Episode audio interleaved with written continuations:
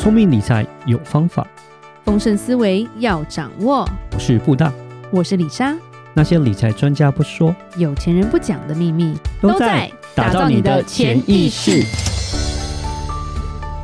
打造你的潜意识，告诉理财专家不说那些事。大家好，我是主持人布大，我是布大人生与职场的好搭档李莎。布大是最近常听到一个名词，嗯、也不是最近了，听到就忘，听到就忘，也没有在意它是什么意思，但是。请布大解惑，是什么叫做盘后交易啊？有一种偷偷摸摸的感觉，私下交易吗？因为其实最近一些财报出来之后，然后也知道最近的那个股市其实震荡的蛮厉害，很敏感。就像之前 SVB 事件，就是三月中的时候，那一天跌了六十趴，SVB 事件发生的时候，然后它盘后又跌了二十趴。然后呢，像我们录音的前一天晚上是 Microsoft 跟 Amazon 他们刚刚公布财报。Microsoft 呢，它昨天晚上啊，它是跌了二点二五个 percent，但是它盘后大涨了八点五一。然后 Amazon 呢是在收盘的时候是跌了三点四三个 percent，可是它的盘后又涨了四点三四。你会想说，最近是很多这种盘后交易，我觉得非常非常非常的热络啦。对啊，大家都是可能因为股票市场现在最近变动的很快。所以我跟大家聊一下什么是盘后交易。好了，我们先讲正常的交易。哎，你知道美股的正常交易时间是什么吗？正常交易时间早上，美国时间东岸时间早上九点吗？九点半，九点半到下午一点半，四点四点啊。对不起，台湾是比较短，对，台湾现在那时差，对对对对对，我都是晚上看一看睡觉了，是早上起来再看一下。台湾是到一点多了，但是美股是比较长，美股是到四点。从九点半到四点，正常的一个交易时间。所谓的盘后交易呢，就是把这个时间延长，延长到晚上的十点。嗯，那要加班呢？那 没错，就是你也知道，美国人工很贵啦，就不会有所谓的人去加班做这件事情。是，对对对，因为你要这样人去加班的话，这就要抽取更多的费用啊。对，对要加班费要干嘛？所以盘后交易就很特别，它都是用电子交易去撮合的。那就比如说你要用电子下单，嗯、对，然后电子下单它去撮合这样子。像一般人正常交易时间九点半到四点的话，他可能就会有一些股票的中介商，然后他去帮你撮合价钱。但是呢，在盘后交易来讲的话，他就没有，他基本上就是用电子交易的方式，直接用电脑去帮你撮合。是，对，就所谓变成说只有电脑加班，人没有加班呢、啊，这样子。对，是，为什么会有盘后交易？就是说有些人就可能就是，当然就是说正常交易时间内你就是没交易到嘛。嗯，对呀、啊。然后或是说有些时候是可能财报刚公布，财报一公布完之后就哇就开始影响股价，就开始说哦财报可能公布出来很差，哎呀赶快卖，对啊，不然的话明天就卖不掉这样子，可能价钱会更差。或是说哎财报公布出来很好，OK，所以就想说哎赶快现在赶快买，对，就是类似会有这样的一个状况，所以才会会用盘后去做一个交易。好，那当然盘后交易这边来讲，就是要注意的地方是因为是盘后交易。所以说，其实它的量哈会比较少一点，是。对它的量会比较少，它交易量就不会说像一般正常时间会那么的多，因为它的交易量少的时候的状况就会变成是说，它会有些状况是它的价钱可能波动会比较大，因为股票状况来讲，我们股票交易都是用价钱去撮合，就是撮合交易，就是说，假设我说九十块，我出说我要卖九十块，有人要买九十，我们就会达成一个协议说，哎。我们两个都出价都对了，我们就会凑凑在一起这样子。嗯，对。但是因为我们讲盘后的交易就变成交易量会比较少，那盘后交易量比较少的情况下，它的价钱就出的少，价钱出的少的时候就变成说波动会比较大一点。因为有些人可能也会比较极端一点，可能有些人就出很多，或者有些人会忽然间莫名的出很少这样子。对对，然后就变成说你撮合到价钱可能就会比较极端一点这样子。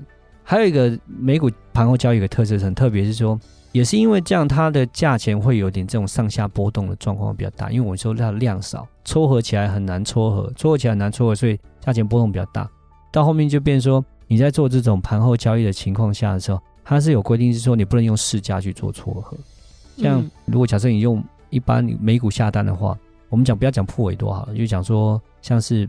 一般你用海外的券商什么，你可以下一个所谓的市价单 （market price），就是、嗯、哦，我就不管，我就是要卖了，我就是市价多少，我就把它卖掉。但是你在盘后交易的话，基本上你是不能用市价说，哦，我就市价把它卖掉，不行。因为如果用市价卖掉的话，就是怕说会让这个价钱的波动会更大，所以你一定要用所谓的限价去做就对了。限价就变成说你要自己设定一个价钱，说假设这个收盘价是一百块好了，那你就要设定说，哎，我到底什么情况下要买，什么情况下要卖？你要设定一个 target price 的感觉，就是，哎，我就设定好，我可能是一百零五，哦，就这样设定。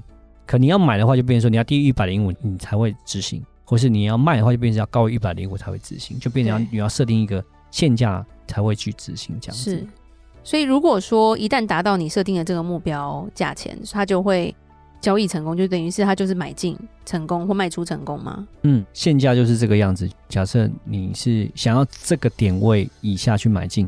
如果有一个人出价说：“哎、欸，我就是、我要买这个价钱，我要对我要卖这个价钱，自动成交了。对，你只要撮合到了，嗯嗯嗯，撮合到了就是对了，就会执行了。了解。好，那什么情况下会比较适合所谓做这种美股盘后交易？哈，盘后交易来讲哦，就是一般的交易，我觉得是有一些不太一样的。因为第一个我们讲量少，然后是比较特别一些，比较是适合这种所谓的高端啊，或是一些投机客来做。操作的投机客，嗯，对，因为他寻找一些波动性较大的这种小股票，应该是就是风险承受度比较高的、比较大的客户，对对对，对，他可能就是哎，然后像我们刚讲，S B B 事件可能发生的，哇，然后就大跌六成，结果之后盘后又再跌两成，这样。如果说假设哎，你要去做空它或是什么，就是就比较特别的做法，你会看到说，因为有些四个事件的时候，它会有很大波动的起伏，在这时候，如果你要等到隔天。的大盘重新再开，你再去做交易，可能你就赚不到那么多。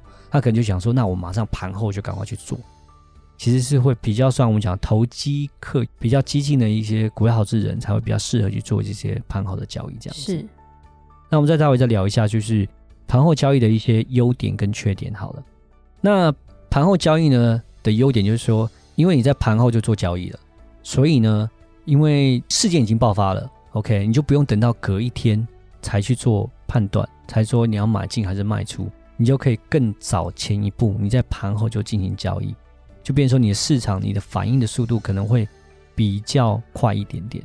然后再来是说，有些人就觉得说他的交易的时间会比较方便一点哦，就不用挤在跟人家在这个情况下，变成说有钱就可以任性的感觉，我就不想跟别人一样，是是是，反正我钱多。然后呢，投资的时间会比较有点灵活性。那再来就是，因为我们刚刚讲盘后交易的它的价钱波动会比较大一点，好，那价钱在波动会比较大一点情况下，有些人可能可以看得懂的话，了解趋势的话，有经验的投资人，他们利用盘后交易可能可以多赚一点，哦，多赚一点价差，嗯、相对于就是说等到隔天这样子。对，好，盘后交易的缺点是什么？那缺点就是说。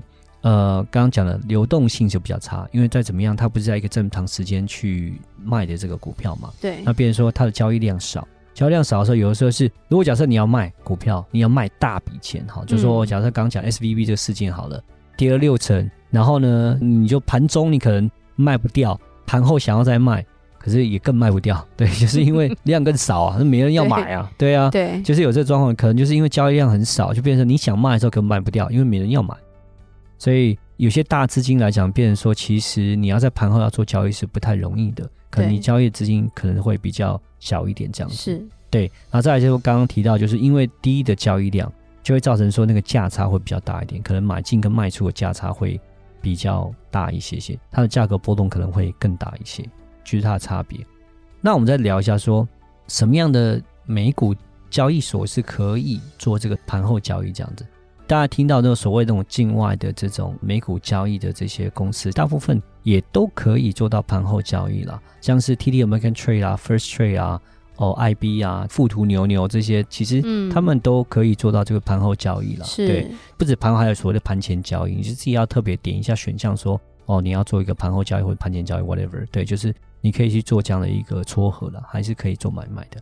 但是呢，很抱歉，是我们的国内副委托这部分就不行。国内复委托的部分呢，因为我讲金管会可能管制的还是比较严苛一点，对，所以如果你要国内付委托，你想要做这种所谓的盘后交易的话，那基本上目前还是不行。嗯、国内付委托基本上你只能就是下一个预约单呐、啊，但是那个没有真正交易，它只是预约单，预约到就是说变成是你隔天正常那个交易时间来的时候，他会去帮你执行，但是他并没有说马上帮你交易，嗯，对，所以国内的复委托部分来讲，那只能做所谓的就是一般正常交易时间，不能做盘前或盘后的交易这样。是。那今天大概就是聊一下，让大家知道什么叫做盘后交易这样子。终于知道有钱人在玩什么。对，等我有钱。是，那风险是比较高一些。当然，心脏要够强。对对，心脏也要够强。再来处理。对啊，要要要点经验。交给布达，我不想玩。OK，好。好，谢谢布大。是是是好，这边就是如果有任何关于理财的问题，欢迎留言或寄信给我们。如果你喜欢今天的节目，请给我们五星评价。打造你的潜意识，让你谈钱不再伤感情。我是布大，我是李莎，我们下次见，拜拜。拜拜。